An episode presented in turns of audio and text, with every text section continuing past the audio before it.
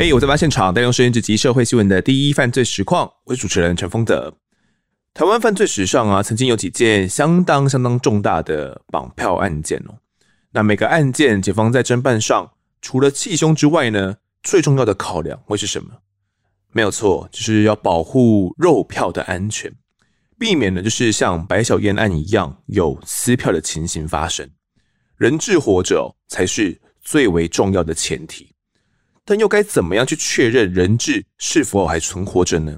就考验到警方的侦办技巧了。现在介绍这一集的来宾是高雄市刑大行政组的组长王国基，国基哥你好。呃，你好。你好，另外一位的来宾是前检察官邓律师。主持人彭德兄，是还有各位听众跟观众，好，大家平安顺利。我个人是从七十五年开始担任检察官，总共担任检察官的期间是二十五年。哦，啊，所办过的刑案哦，嗯。估计起来至少有一万多件了。是，好，那待会我们要聊的今天的这件案子，是刚好是我所经办的重大刑案唯一被判死刑确定的案件。所以说，这案子虽然事隔十八年，多少还有些印象。邓律师后来由检察官就转任为律师了嘛？退休，退哦，算退休了。退休转任。好，那国际哥可以帮我自我介绍一下吗？你好，主持人好啊。呃，我是目前是在刑大当行政组长。嗯，那在案子发生的时候，我是凤山分局侦查队队长，刚升刑警队副队长。那因为被害人跟我蛮熟的哦，所以直接跟刑大来报案。不知道说啊，因为我相信听众们也跟我一样好奇哦，就是过往我们可能在警大受训的时候啊，是不是对于一些绑票或者是这些瑕疵案件，有一些特殊的课程训练？这些课程中是不是有些怎样的重点？这个其实，在学校。如人勒赎这个课程啊，都归并到重大刑案啊，那基础的理论都有。嗯、那目前来讲，各县市的刑警队或直辖市的刑警大队啊，有一个专责队是专门办这些重大刑案以及如人勒赎的啊。嗯、所以所有的重大刑案就属如人勒赎啊，是最重要的啊。嗯、所以他们平常啊，我们平常也都会有训练，因为他也需要有特殊的通信软体。专责的人员分工，嗯、所以就像刚刚主持人所提的啊，是所有的案件最棘手的就是如人得鼠的案件，就唯一的就是一个被害人的肉票的安全，这是所有警察受到心理跟压力最大的一环。国际构，我不太能够理解说勒索案警方会特别特别重视的原因是在哪边？相较于其他的，比如说像强盗案啊、杀人案啊。那掳人勒索案它的特别之处在哪边？因为人命关天了啊，嗯，有时候不是金钱可以解决的啊。比如说你付了赎金以后，肉票被撕票，那也是失败的、嗯、啊。比如说这个人已经被撕票了，又被骗了赎金，那警察更是漏气啊。所以要怎么样在两边里面能够取得一个平衡点，让肉票绝对安全，赎金不出去，这才是警察的最高指导原则。OK，那铺陈到这边呢，我相信听众们一定知道说，这一集呢要讲的就是跟绑票有关哦。而这个案子的事发地呢，就是在我的故乡高雄哦。其实我也是高雄人，那相信就请听这一集的我在案发现场。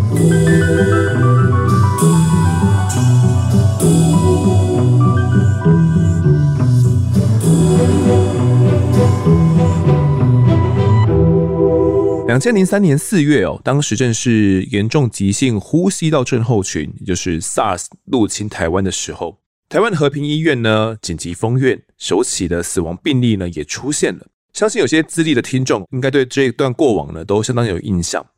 而地点呢，我们移到南部，当时的高雄警方也如临大敌，就因为四月二十二号早上八点的一通电话，当时的状况是怎么样呢？国际哥。当初被害人的二哥，嗯，来找我们刑警大队，嗯、告诉我们说他的二姐漏夜未归。那当初我们也认为说这个一般的案件嘛，啊，所以就跟大哥讲说，到底有没有可能会被人家绑走，或者说因为其他原因？但是大二哥的意思就是说。这个如你从来不会在外面过夜啊，而且单纯交往也很单纯，从来没有半夜不回去的啊，所以就是说我们立即的啊了解如你的一些背景资料，嗯，漏夜的去了解啊，请他安心，如果有状况再跟我们联络。报案的这个家人啊，他们是说他们的卢金惠突然的没有回家嘛，一整天都没有回家，原本就只是接到一个没有回家的一个讯息而已，是吗？对的。哦，他来跟你讲说这样的状况之后，失踪案件嘛，有可能是我们正常判断了，有可能是真的没有回家，或者是在外面有事情，家人们会比较担心而已，所以当时也是这样的考量哦，就先请家人回到家里面，可能等候看看。那可能我们警方这边呢，也来关注一下有没有相关的消息嘛。那后来他的家人们有等到这位卢金会回到家里面吗？呃，没有，因为整夜未归啊，所以隔天呢接到勒赎的电话，嗯，那我们就成立一个专案小组啊，是。因为当事人在凤山也算望族了啊，嗯，那整个家庭的状况是蛮清楚的。后来了解他如你因为离婚回到凤山来，生活言行都很正常，那，嗯，所以我们就立即啊。这个由警察局成立专责小组，然后联系被害人的二哥啊，全力的去清查如你的一些关系，掌握所有的状况。嗯，主要我们当时对于卢金惠，你当时对他有一些怎样的了解？他们的家庭背景到底是怎么样的？因为卢家在凤山是望族啊，嗯，兄弟姐妹都各有一片天，因为在建筑界啊，是那所有的案件。我们初步一定是往仇杀、情杀或财杀这三个面向啊去探讨。对，所以我们在专案会议的时候去了解，因为卢你离婚了啊，那了解他情的这一部分啊，似乎是没有什么瓜葛哦，就是说前夫的部分以后，前夫没有什么纠葛。嗯，那在凤山这里也没有听闻他有什么啊，所以他二哥表明，这个仇杀他也没有仇人啊。那唯一的就有可能是财杀，所以他才提出我们要求他把如你跟他有金钱纠纷的或有这个来往的。好，你们当时了解哦，读经会这位女子在建设公司里面也是有任职是吗？他的经济状况是怎么样的呢？怎么会突然被绑走了？他是这家公司的总经理啊，那经济状况非常良好。对，啊，所以我们接到他的报案以后，就初步的去了解，其中最有可疑的就是欧阳荣这个人。嗯，那这个人为什么他跟他会有纠葛？就是说，如今会有一个房子啊，在凤山，他租赁给他当开一个咖啡店。对，他也了解，就是说，因为如你大概离婚了以后，自己一个人，对欧阳荣来讲也蛮同情他的，所以不时的就资助他。哦，这个大二哥也曾经听如你这样子表示过，对，那他二哥也交代如你，就是说要特别注意这个人啊，所以从我们从这里啊，第一个锁定的目标就是他，所以我们立即的针对欧阳的这个所有的行踪啊，完全的去掌控跟调查。OK，当时我们整个专案总动员的话，大概多少人一起在这个案子里面？应该不下一百个人。哇！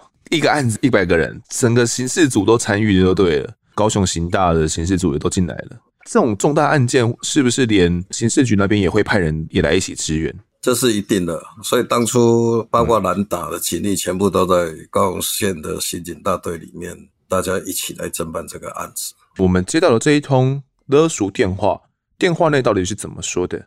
因为时间也蛮久了啊，嗯，所以他当初就是说，因为我们已经按照如人勒赎的标准作业程序，嗯，将所有的电话监听、紧急上线、报请检察官指挥，然后啊，再继续按照我们标准的作业程序去做。所以他电话打来以后，我们就了解他是整个是外劳卡，那就是很刻意的、有计划的来处理这件事情。好，那我这边先跟听众们补充一下资讯哦。当时早上八点多的时候，家里面呢、啊、是接到卢金惠用他的手机电话拨打到家里面来，电话中呢就有一名男子哦跟卢金惠的姐姐说，卢金惠呢在我这边做客哦，如果你不相信的话，车子的钥匙我就放在圣光医院的电线杆，那车子呢就停在麦当劳的停车场，你可以去看看。我们兄弟呀、啊，在跑路，在缺钱。那十点之后呢，会再打电话来找卢董，哦，就是呃卢金惠的哥哥啦。卢董事长，应该也是这个整家建设公司的老板。当初我们接到这通电话的时候，他有指出说，卢金惠他的比如说车子放在哪边呢？车子钥匙放在什么地方啦？当时家属是有先过去看看吗？因为已经全部上线监控啊，所以家属知道这状况，我们也同时知道。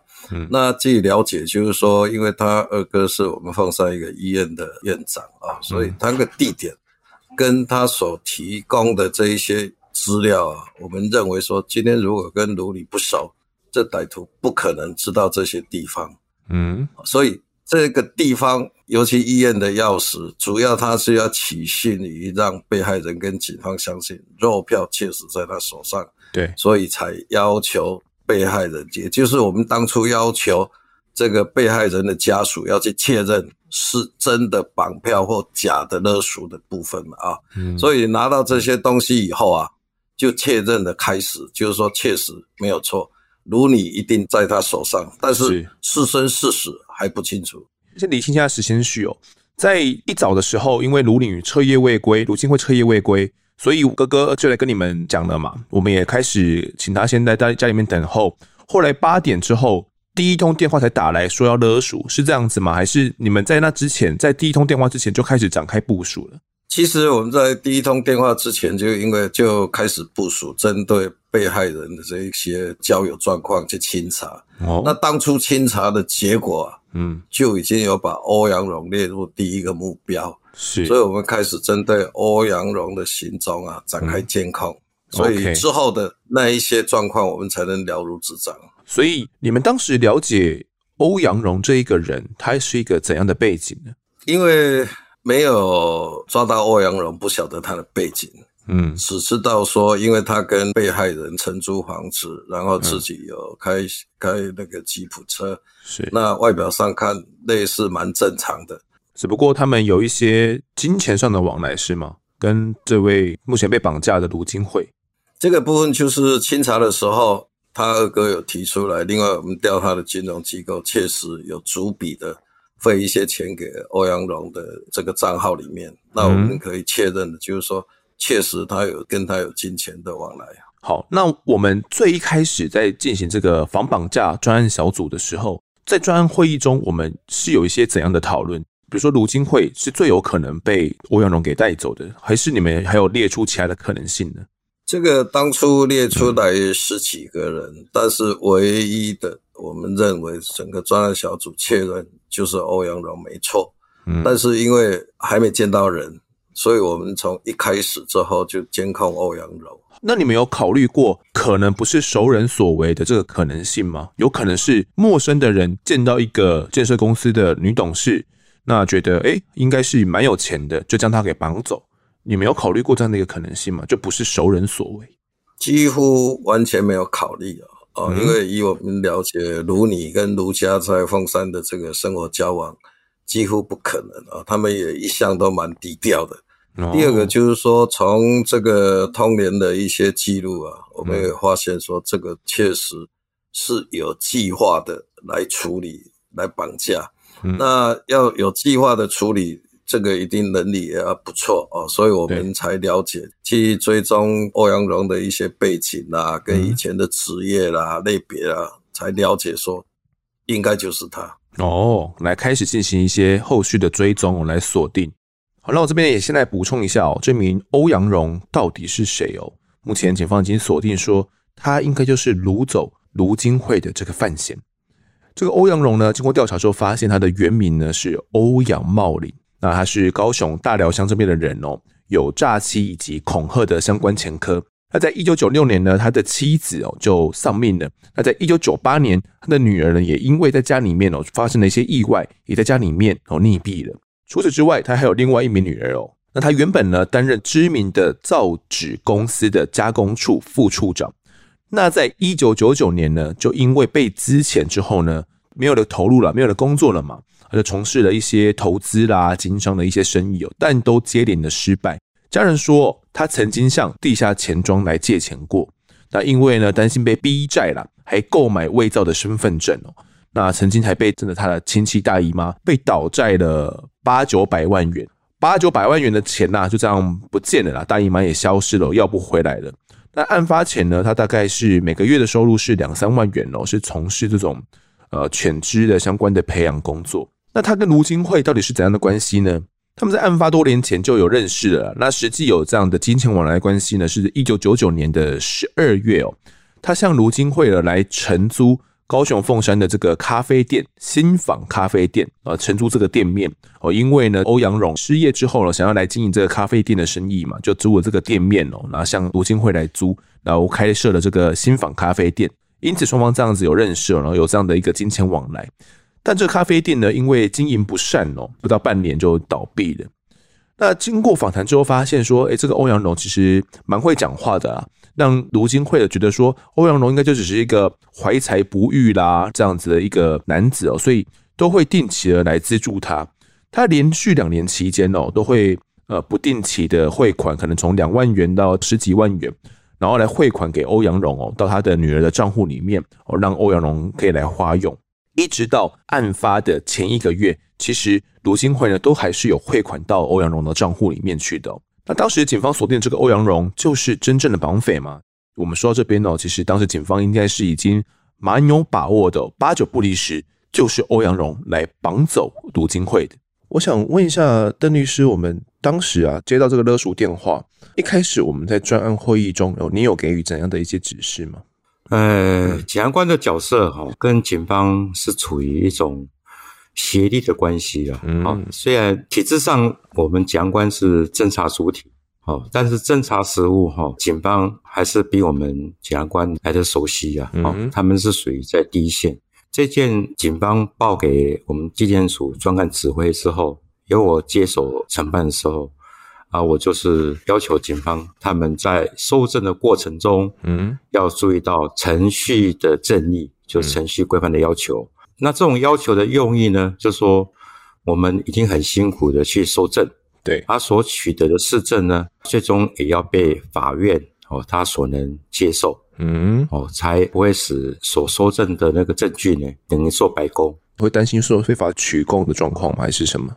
啊，这个我们当然要预先避免哈，被告事后讲不当取供。啊，比方说什么刑求啦，嗯，或者是说不当讯问啦，啊，所以我有特别说，一定要注意到全程的录影跟录音，好啊，这样子才能破除被告事后的辩解啊。而且这种情形确实后来他在提出再审的时候也有提出来，哦，啊，很容易就被法院驳回了，嗯，这样子。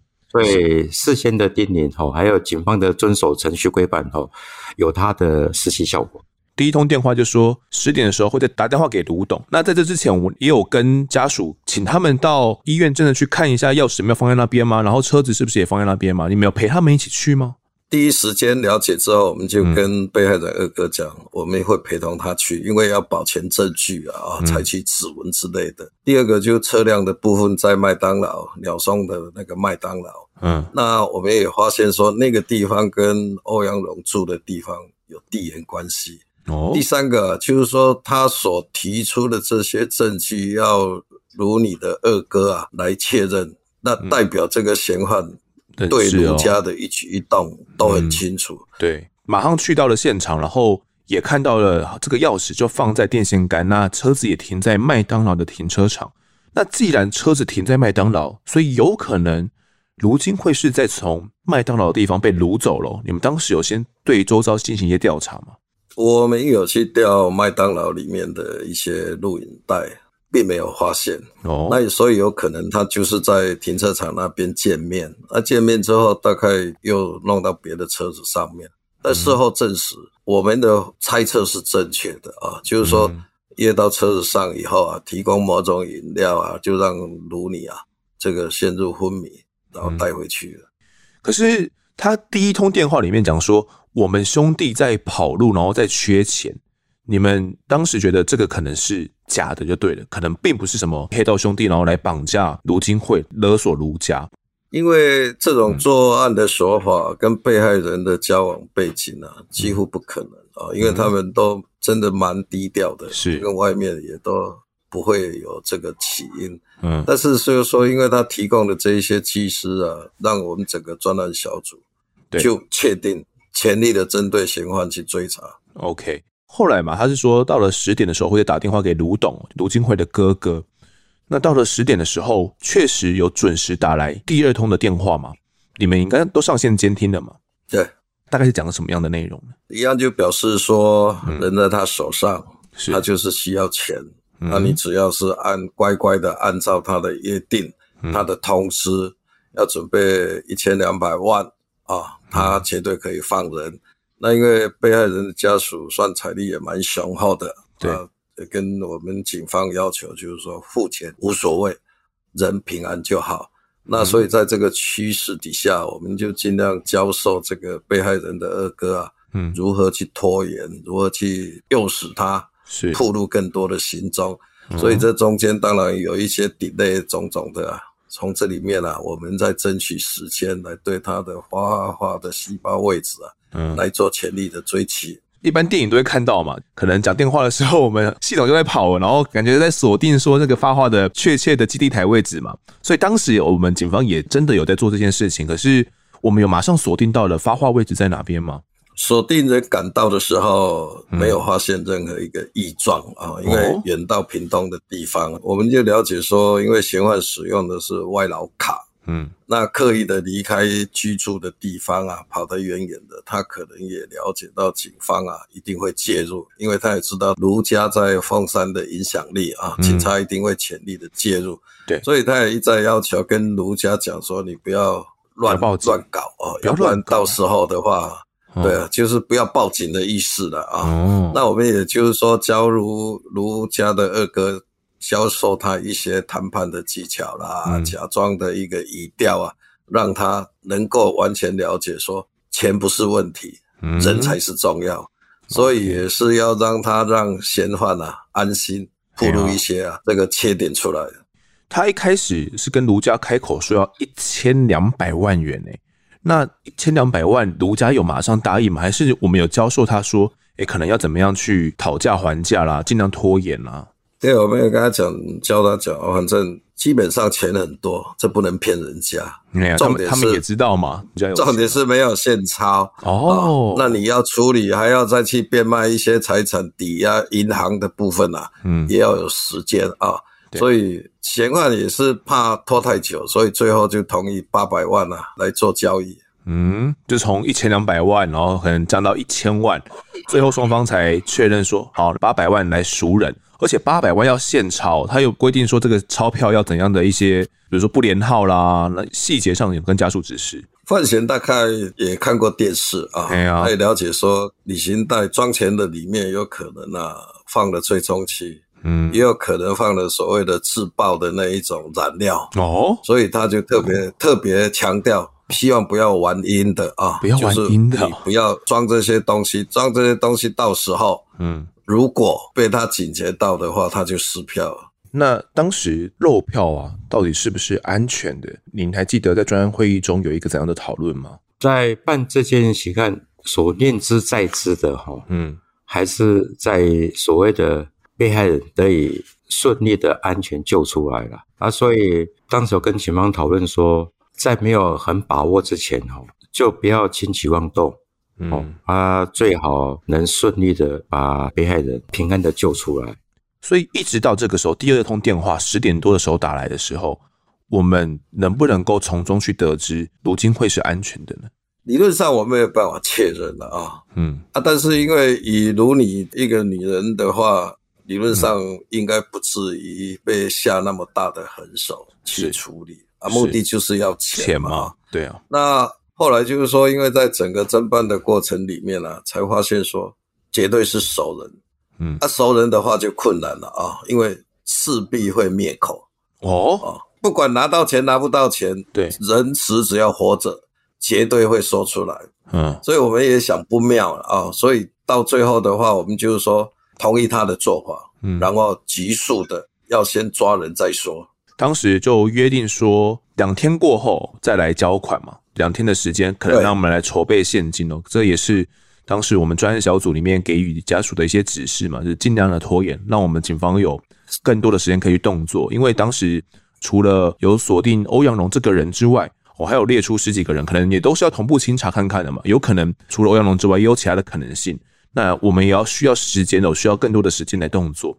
那在第二通电话之后，我们在专案小组里面有一些怎样的指示跟判断？检察官有怎么样说，或者是队长、副队长，你们当时各个有一些怎样的指示？因为当初案发之后，就马上报高雄地检署的邓腾敦检察官来指挥侦办。嗯、是邓检，那邓检也给我们一个指示，就是完全支持警方的任何动作，只要程序正义、合法，嗯，一律都支持。对，那有检察官这个定心丸以后啊，我们就比较安心了啊。嗯、所以在第二通电话以后，我们再次的在专案会议里面就确认一定是欧阳龙。对，所以我们就开始针对他的住处、他的出没的地点开始埋伏跟监，嗯、跟使用一些科技器材，全力的去监控。对，那为什么要去监控他？我们认为就是说，因为按照往常的这一些所谓取款。都是利用高速公路哦，都一定要有路标、有路名，嗯、他才有办法去指挥被害人按照这个标准程序来做，嗯、要不然警察都会躲在车上啦，哦、再再做一个通报。对啊，所以我们当初判断一定会做这个动作。如果是欧阳荣，嗯、那他就一定已经同意给钱了，他一定要安排如何去取款啊。对，过往我们在这些绑票的案件里面。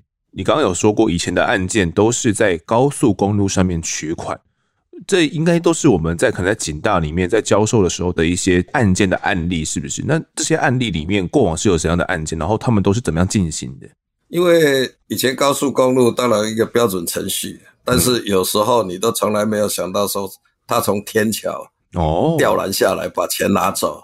啊，所以一般歹徒来讲都会四处的一直变更嘛，啊，对，对，对。但是理论上你要下工作指示，就一定要亲到现场去嘛。嗯。那签到现场一定是前一天、前两天就要先安排嘛。哦。第二个，就像这个无人取款，有一度还是利用火车丢包啊。哇，真的。所以检察机关有一阵子也训练很多跳火车的高手啊，就是说因为来不及，啊，你突然下达。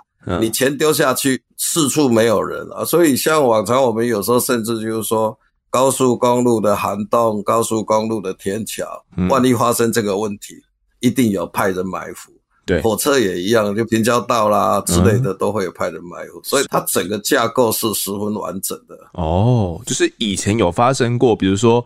我们在高速公路开到一半，然后叫你们突然把钱放在那边，结果是在从高速公路上面的天桥，哇，那是完全不一样的路，从那边然后要来把钱拿走，那可能我们警方也原本没有想到，也料想不到，也追不到人了。过往有曾经这样的状况，还有在火车上然后交付赎款，是可能直接把钱往外丢吗？对啊，曾经也有过啊，就是说他告诉你，你钱拿着在火车上面，嗯，然后电话联络，你看到几 K 的时候，你就把钱丢下来。那个时候，警方只能干瞪眼了，因为你根本没有办法去处理这个事情。火车沿线那么长，诶，你根本没有办法料想到他是在哪一个地方要来取款嘛？我们警方临时要跳火车吗？这个也说不太过去嘛。当时过往有一些重大的案件啊，那也是我们警大教授的这些案子哦。当时在专案会议中都有考虑过这样的情形呢。有马上针对附近的一些高速公路来进行一些部署，是不是？没有，因为当初我们了解，就是说，刚刚我所提的，嗯、他已经同意付赎款了，嫌犯一定会安排。对，那所以安排的话，就一定要亲自去张贴嘛，啊，嗯，所以我们就从那个时候开始监控他，发现他真的是从那个国一的富体金交流道上去以后啊，在某一个地点限速牌的标识后面啊，对，贴上字条。先贴好以后啊，准备就是说，如果到时候跟他讲你到什么地方看那个标识牌后面的工作指示，拿到哪里去丢钱。所以我们是他在张贴的时候就已经把它录影的非常的清楚了。我们刚刚前面讲的这一位欧阳荣，其实当时都已经开始马上上线监听了，也马上开始来进行一个跟进的动作了。他一出门是从哪边出门的？然后你们是怎么样去跟监他的这些这些过程？因为我们是二十四小时派人跟监，然后再加上一些科技的器材，嗯、所以我们才了解说他下勒赎的电话以后啊，他的一举一动啊，嗯、我们都很清楚。对，他所以清楚的前提底下，就了解说，哎，这案子绝对是他做的。嗯，但是我们还没有抓到说他这个犯嫌呢、啊，把人放在什么地方，或者说这个人活着或死的不清楚。那、嗯、他的住家是在哪边呢、啊？他有两个住家。嗯，但是那个另外那个住家，因为他是承租的，我们不知道他是承租在那边。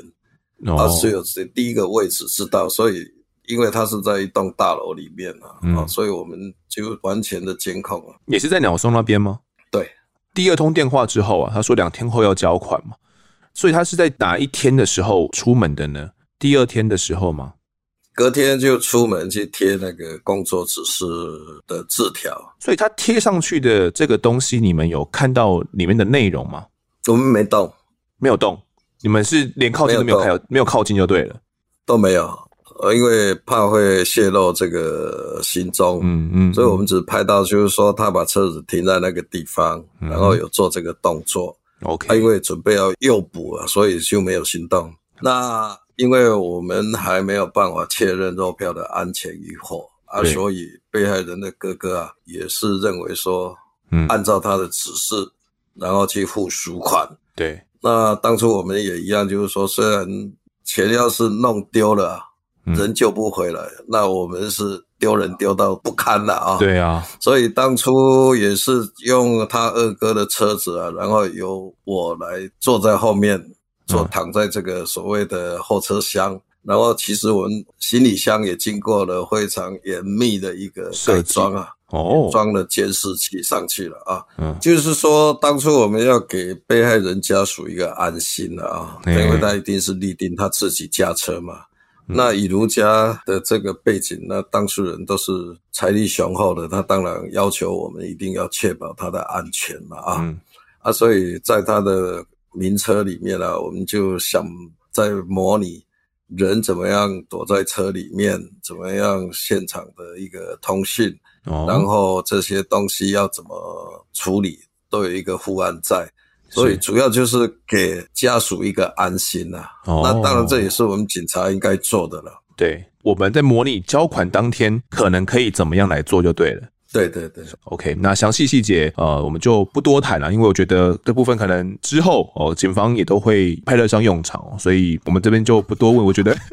我懂警方难处，因为我觉得这些东西站在警方立场哦，勒索的情节可能在台湾还是会再上演的，所以警方总是有一些备案，让歹徒他们是不知晓的。我觉得这是一个蛮重要的事情哦，也希望说听众们可以见谅啦，以在警方立场哦，不能够去透露太多我们的一些正式的侦办的一些手法。一直到二十四号下午哦，要交付赎金的当天，就打电话来了。他打给哥哥啦，卢董，他就问他说：“我们的赎金呢？八百万哦，准备的怎么样了？”卢金惠现在在我的看管当中哦，人是平安无事的。要卢哥哥哦，在十五分钟后到凤山的一家理发厅，在那边呢等待电话。我会呢在那边跟你们讲说要怎么样来交付赎款。所以接到这通电话的时候，你们心里面怎么想？怎么会突然要到理发厅？是要在那边交款吗？这跟你们设想的不太一样。因为他应该是察觉到我们已经怀疑他了。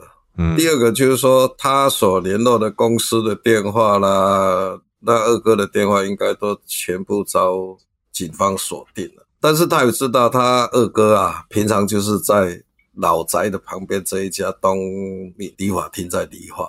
那这个是我们所不清楚的啊，所以他就诱使他去那边接电话，脱离警方的这个监控。这个理发厅它的位置在他们卢家老宅的旁边而已，他都会去那边理头发是吗？是是是，他等于是要卢董事长脱离你们整个警方的掌控，然后到一个你们没有在掌控的地方去接听电话。你们当时是这样想的？十五分钟诶，只有十五分钟而已，我们要怎么样来进行一些行动？那个那个地方我们都熟了啊，所以我们就在。接到他二哥的一个状况以后啊，我们就马上潜入到理发厅里面，同步啊来通报工作指示啊，直接佯装成顾客进到理发厅里面，然后在那边剪头发嘛。是的，哦，这样的状况之下，我这个卢董事长哦，卢哥哥就按照的指示哦，十五分钟后就到了这个东敏理发厅哦。那其实里面专案人员也佯装好，在短短十五分钟里面就佯装成顾客啦，在里面正在剪头发哦。那十五分钟后，哦，一通电话又打到了理发厅里面哦。那交代的卢董事长说，我这个交还地点会在台南的永康，但是呢，这个我的路线呢、啊、还没有看好，所以就问卢董事长他开的车子啦，还有车牌是什么，并且命令卢董事长呢不可以在钱袋里面哦安装什么卫星定位器啦或追踪器哦，这个前面有讲过，他也知道，可能警方会有一些这样的作为，并且约定说在隔天二十五号的时候下午四点半。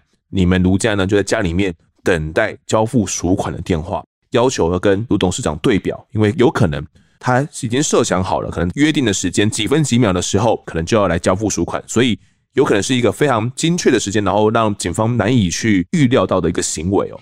有这样的一个指示之后，就是约定说在二十五号要来交款，所以一直等到隔天之后，他还有来电吗？确定要交款的时候，他还有再来电吗？因为后来他就，我记得是。已经就不再打电话了，哦、就是说他可能也发现到卢家应该有报警了，嗯，所以松手不敢再做进一步的行动。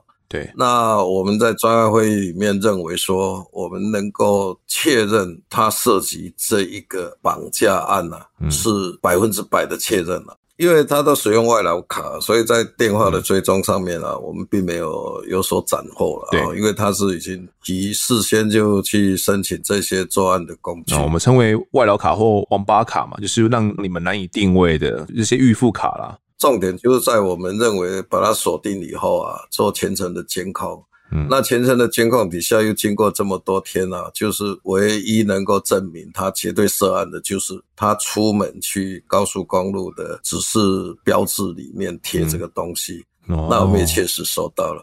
哦，那我们也等于说不动声色了啊，嗯、然后按照这个标准程序来做。那我们也准备要付款，哦、当然付款是一个幌子了啊。对。但是后来大概应该他也了解可能无法得手，他就放弃了。有去掌握到我们锁定的欧阳荣落票是不是在他家里面？当时我们是怎么想的？因为已经拖了好几天了啊，嗯，那我们也大概心里有数了啊。就一般这种绑票掳人的案件呢，几乎都会失票啊，因为多待一天就多一天的风险。是，那所以我们也要加被害人的家属，就是说完全按照他的要求，他要干嘛我们就配合，然后我们所有全部的部署警力啊。就跟着他二哥的一个移动方式啊，嗯，来转移，对，按照嫌犯的工作指示来做。二十五号早上的时候，原本那天是约定好要交款嘛，但突然又有一通奇怪的电话打来了。不过这通电话呢是打到卢家公司的工地里面去。好，那这通电话内容是这样子的，呃，他是说他是做园艺的蔡太太啦，哦然后要来找卢金惠哦。卢金惠就没有在这个公司里面去嘛？没有在的话呢，我就挂断电话了。我可能改天再打过来。当时有一通这样奇怪的电话，说是什么做园艺的蔡太太打来，打到卢家的公司里面去。我们有掌握到这个线索吗？他二哥有提到，嗯，那我们判断的结果是应该在探警方的虚实了，跟这个家属是否报案了。哦，所以我们也认为说，在做这个动作的前提底下。我们就存疑了，就是说变成乱枪打鸟的模式了啊！所以我们当初啊揣测就是说不能够再任他玩下去了啊，所以一定要采取行动。不管怎么样，一翻两瞪眼嘛啊！肉票如果是还活着，就是立即可以救回来。对，如果是已经被撕票了，那至少我们的案件可以继续走下去哦，不要拖延太久的时间。是。理论上，因为我们监控他的车辆的进出地点，在那一栋大楼的地下室有发现他的行踪，那所以当天的话，在二十五号晚上啊，嗯、这个专案会议认为说，他绝对不敢出面来取款了啊。嗯，那我们从他的举止认为说，应该就是他，所以指挥官下达，今天晚上无论如何，就先抓人再说了啊。呃，这边跟听众们讲一下，那一个指示呢？哦，他是写张哥，张就是卢金燕的二哥啦。然后冒号说车直开，好，车子直开，经过八个红绿灯，在大辽通超市前面等十分钟，给你速。跟他讲说，十分钟要经过八个红绿灯啊，在大辽通超市前面会有下一个的工作指示。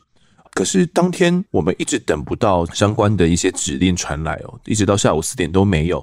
在当天下定决心要去鸟松的这个住宅里面去逮捕的时候是怎么样的？当时大概是霹雳小组还是总共多少人进去的？因为我们了解他的状况，不需要那么多人，所以都是我们刑事干员啊，在监控的那一票人，对、嗯，就下达指令之后啊，就直接抓人了。他是有出门吗？还是他就直接都都在家里面？你们是怎么样逮捕的？就是因为他本来约那个时间要出门，后来他不敢出门，嗯、啊，不敢出门的前提底下。因为时间很急迫啊，拖延太久了，所以就指挥官直接下令人抓回来再说。我们就破门进去，将他给逮捕了。是，是我们现场的干员，包含您，就是有在住家里面有发现卢金惠他的身影吗？没有，完全没有啊。所以就是说，嗯，经过搜索以后没有人影，然后我们因为事先收集的资料，所以带回来有专案小组的询问人员跟检察官啊，来同步询问。啊，看能不能找出肉票的位置啊，或者了解一下切实的状况如何。欧阳龙，我们将他带回来了，就是他来绑票卢金惠的。那这个欧阳龙，你们问他是不是将卢金惠给绑走了啊？一想到讲，他怎么讲？因为他已经计划很久了啦。啊、哦。嗯，我们从他的应对进退跟所谓的询问的内容就了解。他副案 A 计划、B 计划都想好了，所以他也知道我们抓他，我们有一些证据，所以他就回过头来开始避重就轻。嗯，他认为就是说，因为他已经了解啊，卢金会被人家绑走了，那他经济状况也不好，嗯、所以就借这个机会啊，假装是绑匪来跟家属讹诈这一笔钱。哦，所以这是很完很完美的一个计划，而且。嗯说辞什么都合情合理啊，是。哦，他不晓得说啊，我们已经找到有部分的证据啊，就算是说你认为说，哎，我贴了工作指示牌在那个后面，嗯，没有错啊，是我贴的啊，啊，他也承认是他贴的，嗯，然后他就认为说，啊，因为我知道这个消息啊，他家钱多的是啊，哦，所以我讹诈一些钱来花这样子，等于是他把自己当做是一个诈欺犯，人不是我绑的，对对对对，人不是我绑的，我只知道卢金惠他失踪了。但是我知道这个消息之后，想说借此来赚一些钱，骗这个卢家说啊，这个卢金惠被绑走在我手上，你们把钱八百万交给我之后，我就可以放人。所以我是想要骗钱而已。他的说法是这样子，单纯。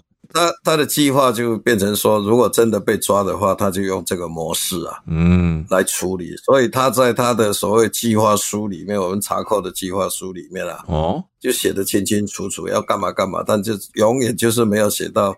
分尸啦，丢弃的地点啦，这里就没写到了、嗯、啊，所以我们认为说他就是避重就轻，试图脱罪。你刚刚提到一个，他有一个计划书哦，整个绑票的计划书，这个绑票计划书里面是写着什么呢？就刚刚你说的啊、哦，这个有一部分是侦查的部分哦，是是是，就。不提了，就这样不提。啊，我唯一能说的就是说，因为他有 A 计划、B 计划，就像我们一般来讲，今天如果说我去绑，我一定会想说，万一被警方抓到，我要怎么讲？嗯，啊，如果没有得手的话，要怎么处理？对，啊，当然有一些细节，他势必一定要提醒自己啊，所以会做一些笔记啊。是，所以我们有在他的家里面有扣的这个笔记本就对了。所以，既然欧阳龙志有这一番说辞，如果我们能够有一个确切的证据。然后去掌握到说卢金惠就是被他给绑走了，那就能够去戳破他了嘛。重点就是我们有没有掌握到这样一个确切的事实，是卢金惠是被他绑走的。所以我们当时警方有掌握到这样的证据吗？就我之前所提的，呃，以卢你的一个交往背景，不管仇杀、情杀都可以排除掉。对啊，那唯一不能排除的就是财杀嘛。嗯，那财杀唯一的就欧阳龙。目前就是说，等于那个时候就是他最容易出手的时候啊，因为后来卢你有慢慢的疏远他，不想给他资源的时候啊，也有一些吵架的事，他有跟他二哥提到，啊所以我们认为说，绝对是因为仇杀才产生，所以我们认为说，应该肉票已经不存在了，在家里面也没有找到卢金惠的身影嘛。好，那我们在这个欧阳龙身上，除了找到这个犯罪计划书、这个计划表之外，还有找到其他的犯罪工具吗？那个都没有办法去指证说人是他杀的。嗯，所以我们从二十五号逮捕他以后，就是接连三四天呐、啊，就麻烦检察官向法院申请羁押，然后法院也同意了。嗯，那因为这三四天就陆陆续续的接出来啊，然后去询问啊，想尽办法要他能够承认犯罪，嗯，结果他还是一个说辞，就是趁机讹诈，人不是他杀的，哦，所以就一直这三两天啊，我们会尽的各方的力量跟所有的侦办技巧，是，就是没有办法让他自白跟吐实。是，当时在侦讯的时候，是您有跟他参与侦讯吗？当初是我们刑大侦三队蒋昭兰，算是超级的警探了啊！超级警探，那连他都没办法 哦。你说这个昭兰跟南哥也没办法了。对啊，我们整个专案小组啊，派出最优秀的警察来侦讯了，就是没有办法突破他的心防。所以你就教知道说，你看事后的在法院的这一些推脱之词，你看他是何等的狡诈。其实这个昭兰哥，我有想过要访问他了，不过他已经退休了。那因为性格的关系啦，不好联系。昭兰哥当时是一个怎样的一个警探的等级？应该算南部第一号的警探了啊。哦，这个大概在刑事界里面提到他，没有一个不知道的。嗯、好，派出南哥都没办法突破他哦。而且经过三四天了，然后都一直没有办法，可能心里面也觉得说，是不是吴金惠真的可能被撕票了？应该目前的证据都指向这个方向了，对不对？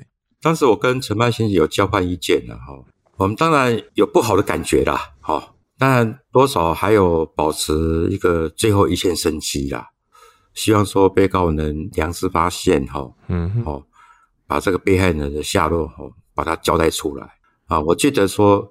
假如说被害人他能平安的生还，就检察官的立场呢，那自然会向法院跟他申请减刑的一个优待。是、啊，我们也曾经有跟他提过这样子，不过是后面的发展哈就没有符合我们的预期。这个部分就是后来有一个突破了啊，就是说，嗯，因为大家都耗了两三天了啊，舆论的压力也大，大家都是兵疲马困了啊。对，我们有另外三个同仁。以前我的老部属了啊，是。然后凤三分局来支援的，嗯，那我就半调侃的告诉他：“你这小子，万一你问得出来的话，保证你三年考机甲等，这个绝对没问题。”三年考机甲等，哇，为了这年终拼了啊！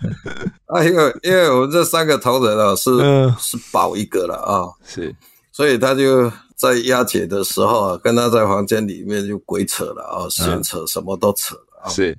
然后每次骗他说，反正你跑不了了，我们现有的证据统统有了，唯一的就是说，你如果自首自白，嗯，绝对可以减刑，不然你会死得很惨的啊。哦，那后来我们这些天兵也是想出一个方法说，说就很坦率的告诉他，啊，你大不了是把尸体处理掉而已啊，你有什么好怕的？那按照刑法第两百四十七条啊，对，这个毁去损坏啊，这个。侮辱啊，嗯，或者说盗取尸体啊，刑法两百四十七条才处多少？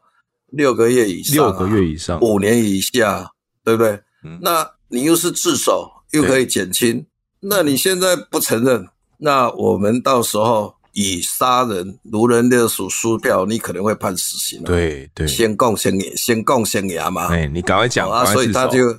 哎，他就是坠入这个圈套，他后来失利了很久，说：“哎，对哈，嗯，啊，反正杀人也没人看到啊。其实我们已经在他家的浴室啊，已经把他整个翻过来，都有一些资料了。哦，只是说人活着要见人，死要见尸啊。那问题你他都不交代尸体丢在哪里，我们就没辙了。所所以我们在浴室有找到什么资料？嗯，有一些 DNA 的东西，血迹的线索就对了。”哎，血迹的线索包括整个排水管打开以后啊，嗯，也有一些如你的一些 DNA 的一个资料可以来做比对。那、哦、问题他就是不告诉你尸体在哪里，我们就真的是一定要想办法去突破。嗯、啊，所以我们这三个同仁跟他在聊的时候啊，他有这样子允诺，就是说好，我真的就是只有这样子了，就是说在案情上面讲的。因为他某种原因在浴室跟他发生到问题，他窒息死亡啊。他只是认为说，我怕被人家知道我，所以我把尸体处理掉。因为他发现的时候已经死了，嗯，啊，所以他这个合理化以后，他认为说，我们如果同意让他用两百四十七条，嗯，这个条文，他当然可以减轻了。但是他不晓得说，我因为我们事实上已经掌握到很多证据了，嗯。啊，从这里突破以后啊，找到尸体，我们才有办法去处理。那就推卸人不是他杀的，是他因为他自己这个摔倒以后滑倒了撞伤的。哦，哎，然后就说，因为他也怕人家发现，所以就把他肢解，把他丢弃了啊。他当然就是说，整个说辞就按照刑法两百四十七条对这个方向去。去去构思他的啊，哦、呃，去构思铺陈作为推罪的一个理论啊，嗯，所以他的讲法就是人不是我杀的，我只是怕这个尸体被发现，所以我将它肢解，然后丢弃，哦，所以就符合刑法两百四十七条。那之后又想到，诶、欸，那既然人死了，家人也没人知道，我就来骗家人，顶多再多一个诈欺。他的想法是这样子。财政部分，我是有跟警方押同被告到这个医师比对查证了。这个部分，在我检方的立场，哈，嗯，我认为已经是无关宏旨的，是哦，因为他在我们在到议事比对查证的过程之前，他已经有部分自白说，如你也就是被害人是在他意识中死亡的，而且已经有把他的所谓的尸体肢解了。就我当下的感觉啊，答辩里面提到意识发生的意外，对我来讲。这个是一个他的避重就轻的辩解，嗯啊，但是被告在诉讼法，他可以请求调查对他有利证据。对，一方面我们也要尊重他的辩解的权利嘛，好、嗯，一方面我们也是利用查证的过程呢、啊，使他有露出更多的破绽。结果到意识采证的过程里面，我也发现他讲的这个过程呢，非常的模糊啊，嗯，就是没有很明确。感觉就是随便指指啊！就我的观察，他显然是个避重就轻的一个方法。他自以为用这种方法可以来规避好比较重的刑责。检警的获报后，经过多日努力，总算拼凑出案件的模样了。原来卢金惠哦，早就不在人世上了。不过卢金惠她的尸骨在哪边呢？这时的国际哥哦以及邓检可能都没有想到说，案情拼凑还不是最困难的，最困难的。是要拼回卢金惠他的遗骸，而且这个案子呢，还发生了疑似的案外案。家属呈报说，欧阳荣妻女她的丧命有可能不单纯。这一集的我在案发现场就先谈到这边，也感谢两位的分享，感谢你们。